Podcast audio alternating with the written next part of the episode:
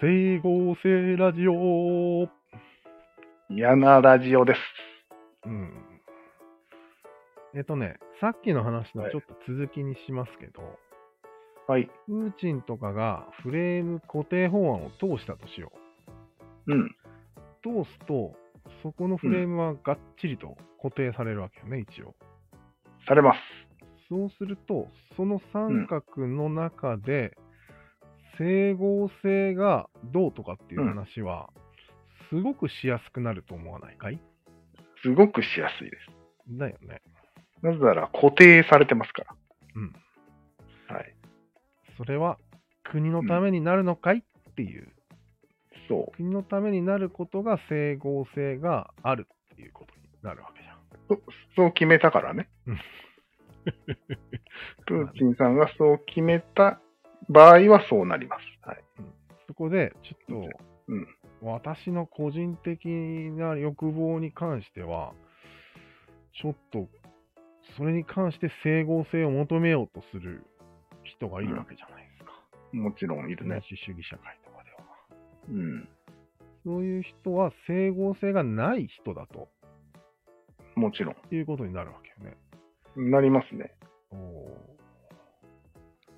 おーわかりやす。く、ダメな、なんか理屈の通らない、ダメな若者だみたいなレッテルを貼られて、あー思います。なるほど。はい、不良です。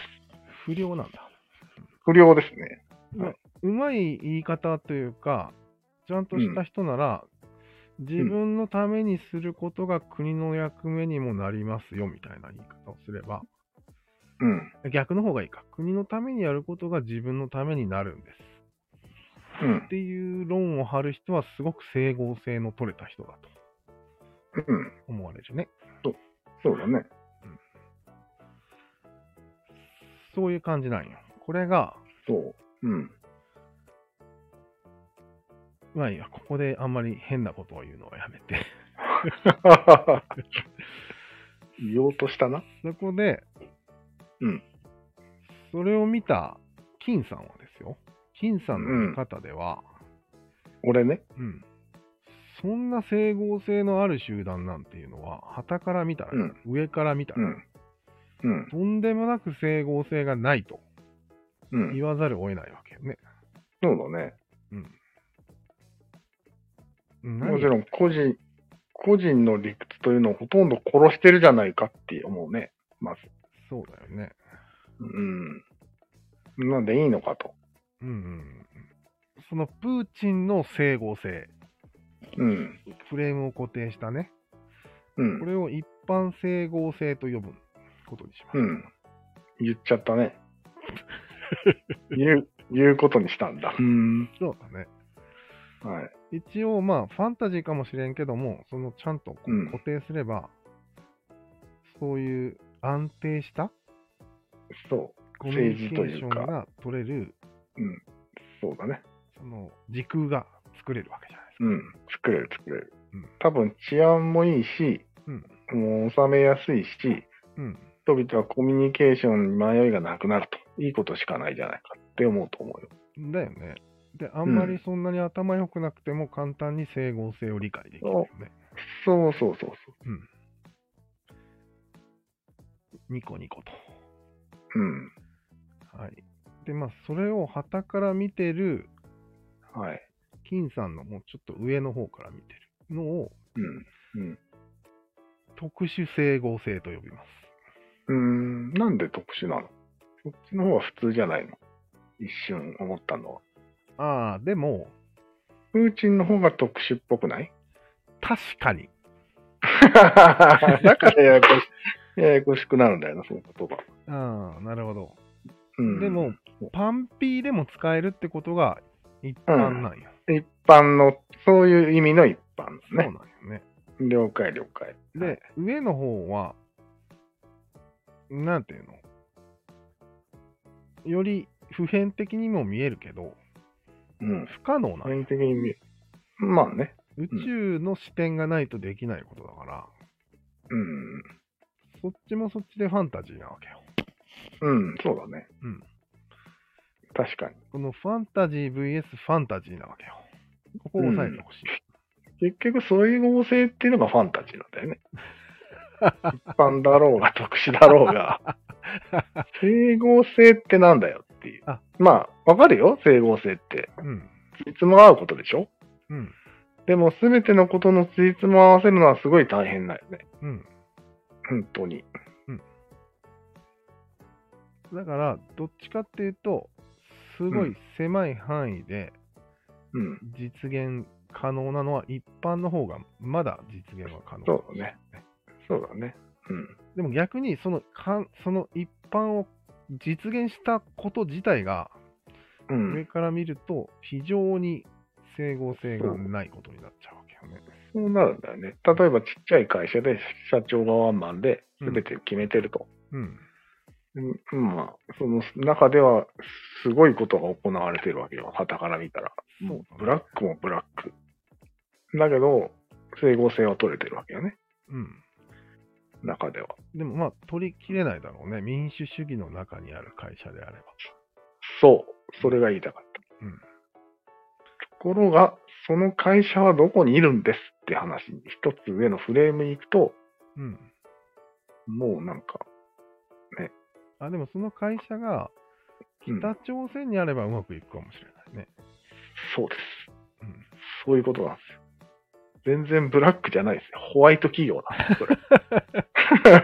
よくやってるなっそうだね。て。いい、いいねみたいな感じない。そうだね。日本でやると、何やってんだぐちゃぐちゃだな。そうだね。この違いでうん。すね。はい。っていう感じの用語を一応作っといた方がいいかなと思って。あー、なるほどね。うんちょっとね、いつまでも引っかかるね。一般と特殊は。逆じゃないかって思うわ。逆じゃないかっていうのはもう、多分相対性理論の方もそうなんよね。え、そうなのだから、ます、ますます、うん、もちろんそうよ。一般の方はうん。普遍的な話で、うん。特殊っていうのは一部っていう意味なんだよあね。じゃあ逆にした方がしっくりくるってこうん、どっちかというとね、とうん。じゃあそうしよう。変えよいいの、うんいいのうう。ん、狭い範囲のことを特殊特殊。整合うん性にしよう。そうだね。うんで、上から見た宇宙規模の整合性は、一般整合性にしよそうしよう。うん賛否を忘れよう。 賛否でも理解できる云々う。は忘れよあそうしよう。うんはい。じゃあ、それでいこう。はい。う。続くかな、この言 語。続くかなと淘汰されるかな。利用されるかな頻度によるね。うん。でもね、ここはフレームプラス整合性で考えてるような気がして。そうだよね。うんだからこの言葉も、うん我々のこう知的体系にとって整合性が高ければ使い続けられると思う。出た。それは一般整合性です かいやいや、特殊 でしょ。そうか。特殊でしょ。結構このラジオは特殊なうん、そう。空特間になっ殊て整合性で、うん、できてると思う。三角という揺るぎない特殊整合性があるんだけど、俺らは一般だと思い込んでるっていう。 宇宙の、宇宙の法則だまで言ってるっていう。うんうんうんことようんなるほどね。そういう関係ですね。ほど遠い ね。人類が分かり合うのはほど 遠い。あじゃあちょっとせっかくだから、話をまた神話にし引っ掛けてみていいはい。そうつまり神話ってうん。整合性を保とうとして一応作られうてん、る。もちろん,、うんそうそう。宗教とかも、神話とかもそうだと思うよ。でもそれはちょっと怪しんでて、特特殊整合性だからね。最初は楽しかったんだよね。ああ、そっか。それを楽、しくて広げ、広げちゃったってなるよね、多いや、それをまとめたやつがいるんよ。権力分。。ああ、そうだ。整合性の権下みたいなやつがうん現れて、楽しくやってるところに現れてね。そうそうそうそう。うん。王がまとめさせたよね、だからあー、王だね。分為政者だね。分泌化に。うんそうだ。うんすべての神話や宗教って王が関わってる可能性が高いよね。うん。まあ、ギリシャはそうでもないんだけど、うん。ローマ神話っていうのが、ものすごいねう、ん。わ、かりやすくやっちゃってると思あ、う。そうなの。うんえー、ローマ神話ってあんのあるよ。初めて聞いたんだけど。えこれはギリシャ神話に似てる似てるね。のうーん。ネプチューンって知ってるネプチューネン。プチューン知ってるよ。あれ、ローマ神話ね。ポセイドンがネプチューンになった。そうそうそうそう。よくわかったえね。ー、えー、そうなんだ。うんえー、ネプチューンってローマなんだ。うん。ネプチューンはローロマです。ーローマの神なんだ。うん。ユピテル。えー、ユピテルね。ユピテルはいはは、あれですよ。雷おじさんでえー、す。なあれなんだったっけ急に出てこなくなっトールじゃなくてた。違います。 それはね、北欧。 北欧だよね。北欧に行ったらトール。オーディンそれも北欧。そう。雷ですよ。あの浮気男ですよ。アテネの。アテネの脇男一ラム十二頭身の中で一番主神ですよ。えー、え、一番有名な神様だと思うけど。ゼウスゼウスです。そうであ、ゼウス、そうか、雷の神か。あいつす。ゼウスがユピテルです。えー、知らんかった。まあ、つまり、うん。書き換えと同時にうん。整合性を高めた。整合性も高めて、うん。頑張ってるので、多分。えー、それはなんか、そういう情報があるわけあるね。えうー、んローマ神話の方が、まとめ、こ、こじんまりとしてるみたいな感じ。データがあるわけ。そうだね。えあ、まあ、ギリシャ神話も一応誰かがまとめてるけどね。ー、まあそうだろうね。うんカオスではないもん、あれ。うん。でもギリシャあっ、てそよくわかんないじゃん。別に民主制だし、う。うん、そう誰だがやっね。たのかよくわかんない。まあ、だってうん趣味でまとめる人だっているわけだから、うん。王の絶対大好きな人いる命令かどうよねかはわかんないじ絶対表作ってるよね。ゃん。うん。俺みたいに。うん。うん。まあ、それは戦闘力とか赤い、戦闘力とか多分数値化してると思う。うん。でも、それで、いけると思った誰かがいるっていうのが、なんか不思議というか、いけちゃったんじゃないそれこそあれだよね。フレーム固定法案だよね、まさああ、そうだ。ね。これでいこうってなったわけよね。に。うん。特にキリスト教採用とかはもうフレーム固定法案だね。だよね。我が国はこれですっつって。ね。神様一人いますっつって。 なかなか無理、力技やったね。なかなか無理強を通したなと。ね通ってるのがすごい。でもそれもみんなバカだったんだもんね。それもやっぱり、ふわっとしたやり方には変わりないね。なんで昔からふわっとしたやり方をするんだろうね、人間は。ああ、確かに。通らないからか。そうだね。多分通らないから。ごまかしごまかしいったんだ面。白おかしくやったりしてるわけか。そうそうそう。なるほどね。人をま。ず興奮させて、うん尊敬の念を集めてみたいな順序があるんじゃないなるほどね。いきなりじゃ通らないんですよ、そんなファンタジーは。うーん、なるほど。うんまあギリシャはももともとさ、4つの神の子孫が、なんか、あ、そうな言のってたんだけど、収めてたんだ。へえ。それをなしよにしたのがアテネ民主制ね。ああ、名前そをっか取。ったってやつね。アテネとかあの辺のギリシャとかは全部、そういうのを否定したわけ否定したね、一回。一旦。へえ。そこもすごいね。そうだね。民主主義もすごいけど。うん。うーんくじ引き。そんなし、そんな種族いねえよって、みんな人間だよって言ったわけ。そうそう。原子ださよ。あ、くじを引く。うん。俺お前をくじ引けよ原子の塊だから、うん。ヌースね。物質でしかないよって言ったんや。すごいね。うん。本当にすごいね、ギリシャ。うんギリシャじゃない、あってね。うん。ヌースはね、ヌースも物質よ、ただの。うん。物質と物質が何かこう、不思議な力で関連して、情報の共有はしてるんじゃないかぐらいうん。の。でもすごい物ね質よっつって。やばいね。うんなかなかだね。で、最後は、快楽主義ってやつが出てきて、うん。のうーんそのままの快楽の意味じゃなくて、むしろ。うん。うん。むしろもうどうせ物質なんだから、うん。うんと自分の気持ちのいい環境で勝手に暮らそうっていうのが快楽主義でキュビ、キュビズムだったっけす。いや、何ズム違うか。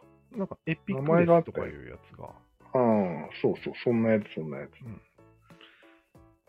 とにかくうんもう、なんていうの、嫌なことはやめようみたいな。現代人じゃん。そうそうそう。まさに現現代代人なんですよ。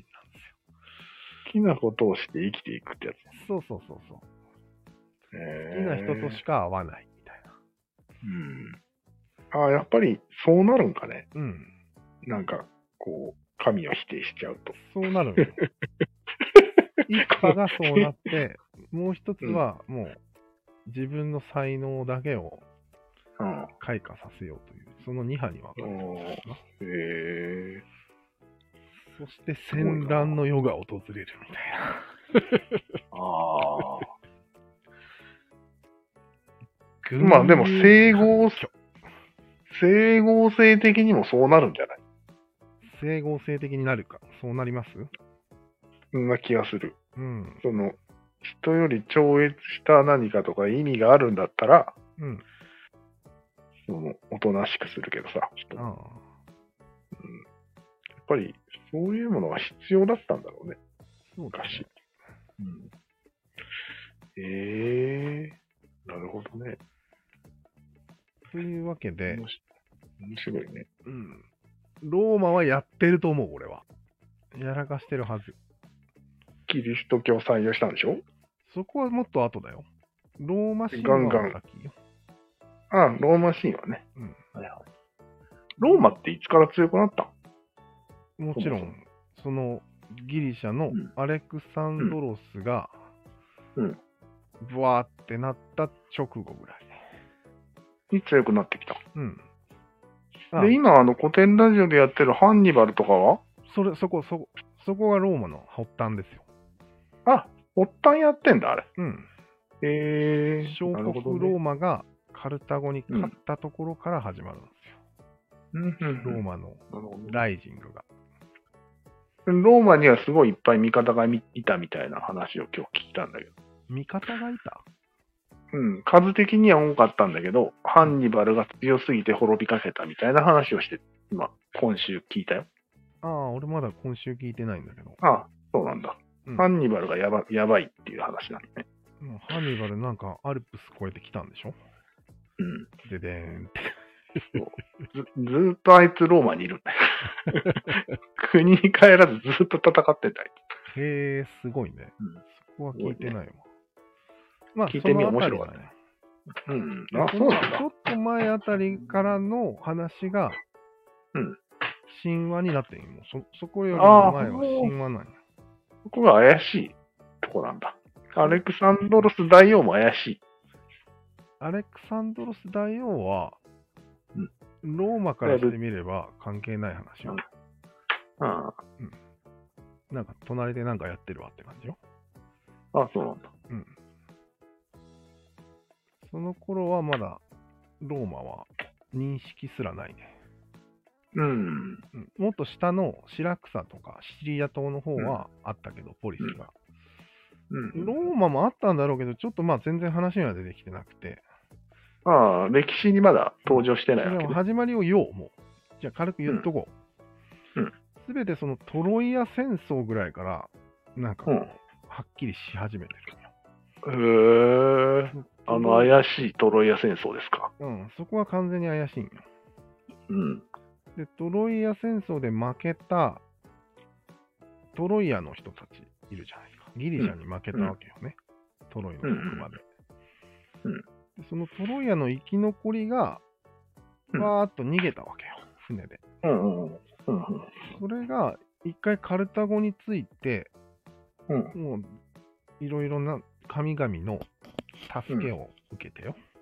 うんそれうんこそネプチューンだとか、なユるピほどテルだとかの助けを受けて、一回カルタゴについて、そこからローマに行って国を作った。ああ、そういう神話があるんだ。うんで、最初なんか二人のロロマリア、んなんか、んまあロマがつく最初の人間が二人いて、へえ、そこからローマが建国されたんですよ。なるほど。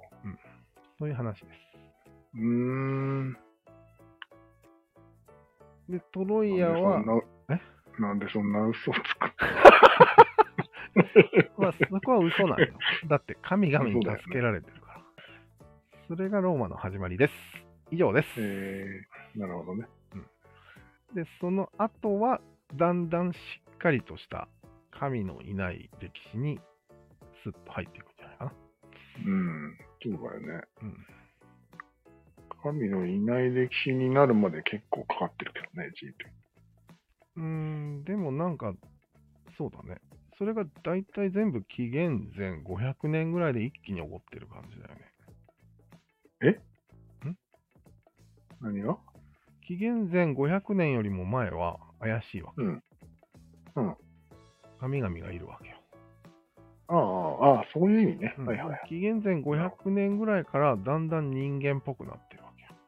うん。なるほど。なんかでも、だから、要は全部紀元500年ぐらいの人がうん、神話と歴史を同時に書き始めたってだけの話だと思うんだけど。出た。うんその説ね。そうでしょだって同時に、同時に書いちゃってるからもう、ぐちゃぐちゃだと。で、整理すると、うん全然おかしなことになってるってことよね。そうだね。整合性がないんだよね。そうだね。 えでも、つまりその紀元500年ぐらいで急に頭が良くなってることは間違いないよね。ああ、そうだね。人間が。確かに。うん。うん、やっぱ蓄積によって頭良くなったかね。ある程度溜まって、書物とかが。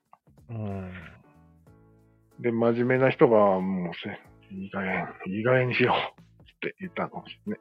あと人口密度が上がったのと、暇ができたっていうのがポイントなんじゃないか。そうだね。うんそうそう。俺もそう思うう。んなんか、物事を検証する余裕が生まれたんだと思う。言いっぱなしじゃなくて。うんうんそれまでは言いっぱなしで勝ってたんじゃない言いっぱなし人が。うん、そういう世界。そうだね。うん。で、ある意味でもしかしたらもう狭くなったのかもしれないね。一時的に世界が。どういうことまだまだいろんな場所はあったけど、空白地帯は。うん。でも、空白地帯ないと思い込めばないわけじゃん。うん、ないと思いはないね。狭い場所で。だかうん。らひっくり返そう欲がちょっと出てきてるのはあるんじゃないああ、なるほどね。のうん。確かに確かに。あと、暇もまあできるよね。暇もあ攻る。めないし。うん。まあ、民主主義でもやろうかみたいなうん。気分にもなるよね。そうそう。なるほど。そこで一瞬やめたのかもしれないね、人間を。何を征服を、征服を、ああ、せいあ戦いを、あ。戦いを、ちょっと一息ついて頭良くなった可能性はあるよ。ああ、そういうことか。うん。なるほどね。城壁作って持ち着いたみたいな感じ。ああ、じゃ城壁だ。城壁の発明によって落ち着いたかもしれないあ。夜、ね、城寝壁れるあ。うん。ぐっすり寝れるわ。あ、わか った人、そうだ。人、人類史上初めてゆっくり寝ましたみたいな。それだ。ねあ。なんか、睡眠って情報を整理してくれるらしいじゃああ。 ん。こじつけると。でも、こじつけると、本当に囲うんっちゃうと狭い世界になるじゃん。なるなで、る。密度上がるじゃん。密度も上でがる。、ひっくり返さなくちゃいけなくなるじゃん。そうだね。あと、追い出されたりすることもあるわけよね。そうだね。うん。あ、そっかういう。そ世こで、界でしかうもん安全。なるほど。おお、これ、小さい世界として、お一つの地球が生まれたと言ってもいいんじゃないですか、こお。ああ。なるほど。れ。うん。この説はなかなかいいですね。そうだね。うん。とりあえず密度が高まったと。城壁論にしようかくりな、これ。うん。ひっくり返しスタートが行な行われたわけだね。そこで。一回。そうだね。一旦ね。で、その頃は、どうしてもパンパンになったら、うん船でピューッとい人いないとこ行って、そこにポリス作ることもできたから、うん。完璧なその、埋め尽くしたわけではないんだけどね。そうだ完ね璧にはうんでも、そうだね一応疑似的に埋め尽くしてんじゃないのかな。そうだね。うん。やっぱり、それは城壁のなせる技なんじゃない面白い。城壁の、城壁の中があまりにも快適すぎて、みんな集まってうん。きたわけよ。そういうことよね、多 分。一回城壁作った方がいいんじゃない人類。日本はでも、自然の城壁みたいなもんじゃん。ああ、もうなってるね。なってるんだよね。あれうん。だか、ら、独自のこう、進歩を遂げたりするわけじゃん。そう江だ戸ね。時代とか。でもちょっとね、1億多すぎる、多すぎるうん、確なんか嫌なかのに。動きが、動きが鈍いよね。中国みたいな。そうなんや。そうか、ポリスに戻りたいってのはそういうことか。ポリスに戻るポリスから、くじ引きじゃなくてなんだっけ、投票で追い出されたりしたい。ううわーって、追い出されたーって。どうするって。え どうするってよ。それはもう隣のポリスに行って、隣の県に行けばいいんじゃないそうそう。隣に行って、反撃す る。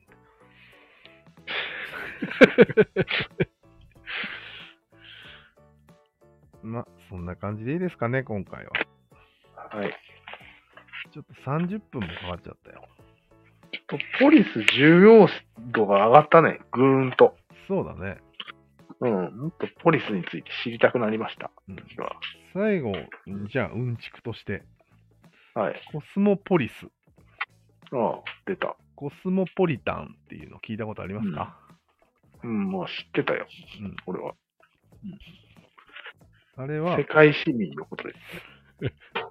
コスモなんで、宇宙市民です。いやいやいやいや、その頃は宇宙なんてもう、 そもそも地球平らだったしさ、うん世界っていう意味ですよ、コスモっていうのは。はい。うん、まあなんかそういうのを夢見たのがうん。アレクサンドロスだったんじゃないかっていうのがあったんでしょうね。 あっ たね。ウィキペディアに書いてあっあた。まあ、コスモポリタンっていうのは、そういう世界市民、疑似的な、そういううん先進的な、その頃よ、ギリシャかなんかの頃で先進的な、うん、だぞ俺らはみたいなことで使われてたみたいよ。そうなんだ。ってい書やまあいてあったよ。意識がいっちゃってるわけね、うん上に。そうそう、上に行ってます。なんていうのもう宇宙フレームなわけでしょ。上から見てます。うんはい。哲学者の中ではもうそう宇宙フレームというのを想定することができてたってことだよね。そうこそのう時。点うでん。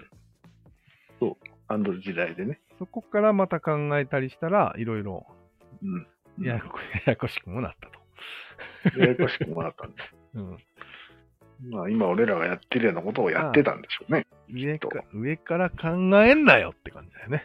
うん。普通の人からしてみれば。もうその人たちから見ると、うん上から考えようよって言ってたんです。そうだね。うん。そういうことです。何を、何を小さいことを言ってるんだと。うんうん。もう、そういうことで。うんそんな感じです。はいではでは。はい。